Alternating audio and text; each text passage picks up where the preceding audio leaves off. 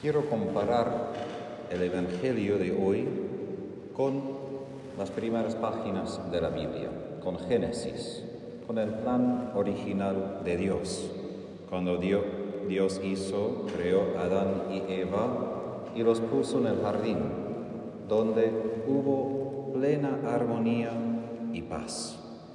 Pero sabemos cómo terminó esa historia. Desobedecieron la única cosa que Dios dijo no deben hacer y como buenos chicos hicieron esto para ponerlo a prueba y vieron fracasar todo lo que Dios había ordenado con tanta paz y tranquilidad. El primer efecto de su pecado era que se escondieron a causa de temor, a causa de miedo. Eso es el primer efecto de su pecado. Se esconden inmediatamente. Y eso es como empieza el Evangelio de hoy. Los discípulos se encontraban con las puertas cerradas por temor a los judíos. Y como Dios preguntó, ¿dónde estás, Adán? Preguntó y busca a Adán, Jesús hace lo mismo. Dios invisible, ahora visible en el cuerpo de Jesús y entra ahí, donde estaban las puertas cerradas. Ahora, eso es buena noticia y mala noticia por nosotros hoy. Buena noticia porque Jesús puede atravesar puertas, puede atravesar nuestros límites y encontrarnos en esos lugares donde quizás no habíamos esperado que lo íbamos a encontrar.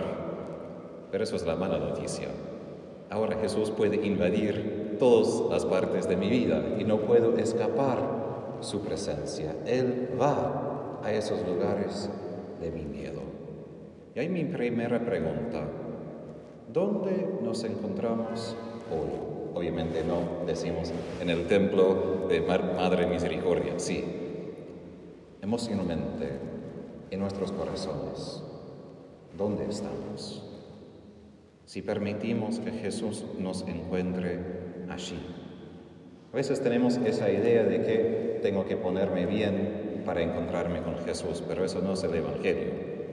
El Evangelio es Jesús me encuentra a mí en mi pecado, en mi miedo, en mi fracaso, y ahí ofrece dos veces el día de la Pascua misma paz. Eso es el don que perdieron Adán y Eva y todos nosotros con el pecado. Paz, que no es simplemente una paz emocional que, bueno, que bien que ganó mi equipo de fútbol y el clima es bueno. Es paz en el sentido que todo el mundo está en tranquilidad, en una orden, en armonía. No hemos experimentado eso. Y si lo experimentamos, son a veces por un día, dos días, y después alguien nos llama y nos da malas noticias y se rompe todo. La paz que ofrece Jesús es una paz inquebrantable, es una paz que viene de otro mundo, su mundo de la resurrección, y nuestros pecados no pueden quebrar esa paz. Podemos perder esa paz para el pecado, pero Jesús siempre mantiene esta paz y Él ofrece paz a nosotros. Nuestra parte es abrirnos, dejar que Jesús nos encuentre allí en la oscuridad, en el temor. Y ahí otra pregunta. Si mi corazón está abierto a esa paz, lógicamente diríamos que sí, obviamente quiero esa paz. Pero a veces estamos tan hundidos en nuestros problemas, en nuestras dificultades, que creemos que esta paz no es posible. Y por eso creo que Jesús lo repite. Una vez dice, la paz esté con ustedes. Y después, para enfatizar, no, no, no entendían. Estoy ofreciendo paz, paz duradera. Paz que va más allá de que, bueno, me siento bien por un momento. Esta paz es un don de Jesús resucitado. Es un don particular de los cristianos que debemos guardar como el don más precioso, porque solo la persona que tiene paz puede transmitir esa paz. Por eso cuando intercambiamos el señal de la paz en la misa, a veces es algo como muy común y lo hacemos simplemente para dar la mano, pero hay que entender, Jesús murió para darnos esa paz. No simplemente un momento para saludar, es un momento a darnos cuenta que eso es lo que Jesús murió para que tengamos esa paz de vuelta como un don. Y cuánto, no solo para que no haya guerra, cuánto necesitamos paz en familias, corazones, comunidades, en todos los niveles del mundo. ¿Y dónde encontramos? Primero con Jesús. Por eso Jesús dijo a Santa Faustina, el mundo no encontrará paz hasta que vuelva a mí con confianza en mi misericordia. Entonces Jesús encuentra ellos en su miedo. Después les da paz dos veces. Después sopla sobre ellos el Espíritu. Lo mismo que el Padre hizo Adán y Eva, bueno, Adán en el comienzo de la creación. Les da de nuevo ese Espíritu que han perdido a través de su pecado, ese Espíritu que es vida. No simplemente la vida que la conocemos ahora, que, bueno, es buena, pero después todo va mal y una vida que al fin de cuentas termina en la muerte. Eso es la vida eterna. Es una vida otra vez inquebrantable que viene más allá de la muerte y que ya poseemos. Y es otro don de Jesús que da a nosotros sus discípulos. Y es algo que debemos fomentar a través de la vida diaria, la oración, los sacramentos. Porque ese espíritu es lo que renueva a nosotros y todo el mundo. Y eso es su misericordia.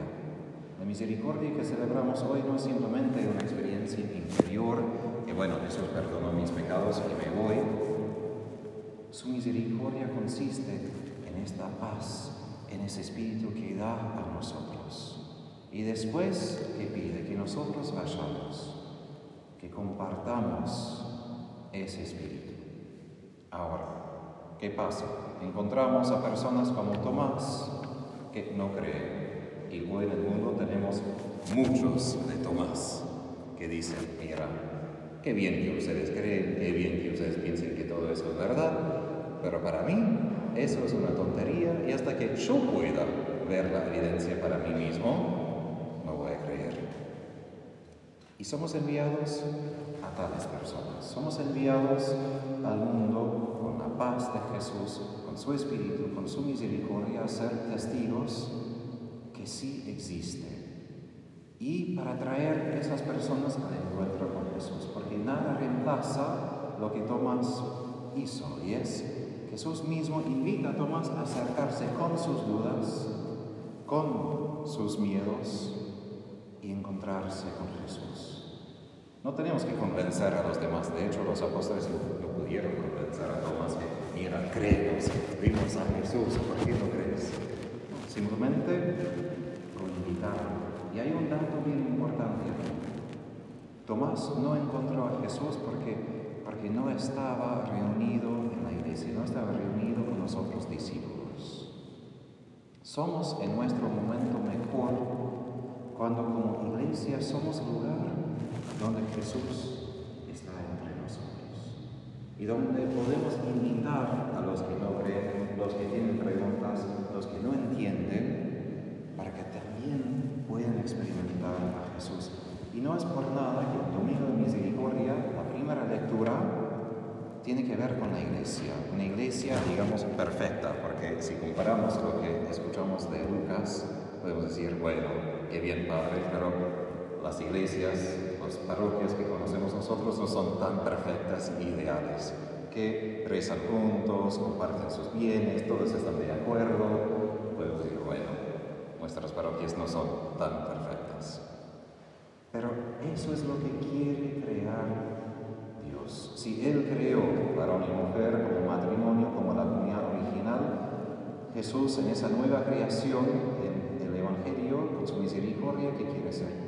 quiere crear la iglesia, un lugar donde sí, personas de personalidades completamente diferentes pueden estar juntos, pueden perdonar uno a otro, pueden ponerse en acuerdo, no porque están, son hinchas del mismo equipo de fútbol, sino porque todos están de acuerdo con Jesús. Todos creen en Él y solo por Él pueden vivir en esta armonía y en esta paz. Y eso es la prueba de la paz que da Jesús, porque una cosa es decir, bien, me siento bien yo, pero no me siento bien con tal persona y otra persona y esa persona. Eso no es la paz de Jesús. La paz de Jesús es una paz que crea paz entre varias personas. Y eso es obra de su Espíritu. No mi obra, no es algo que yo puedo alcanzar, pero es algo que necesitamos entender que su misericordia sí es para mí, para mis pecados, para salvar a mí, pero no termina allí. Por eso Jesús dice que sí hay que tener confianza en su misericordia y también compartir esa misericordia. Porque solo sería egoísmo decir, oh, yo quiero misericordia, oh, oh, yo quiero que Jesús me perdone todo, pero no comparto nada. Misericordia quiere crear esa familia de Jesús. Y ahí nuestro desafío el Domingo de Misericordia.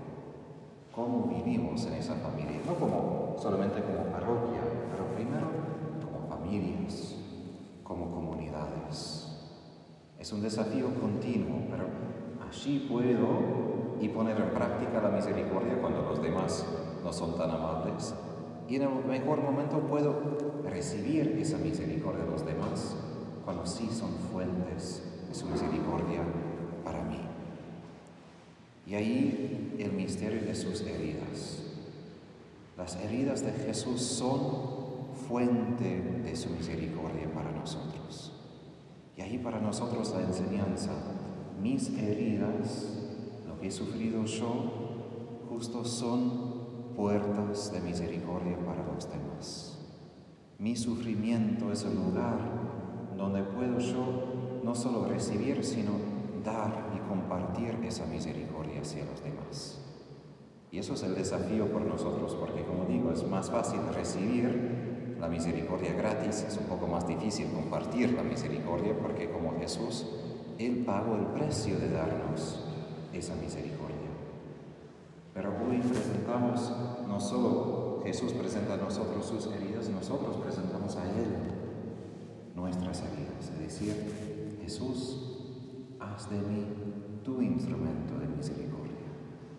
Haz de mis heridas heridas gloriosas que pueden iluminar a los demás con amor. No es poca cosa, pero es posible. Y eso es lo que es ser iglesia, ser grupo de apóstoles rodeando a Jesús. Jesús puede hacer lo imposible, pero la iglesia nosotros vivimos de pura misericordia.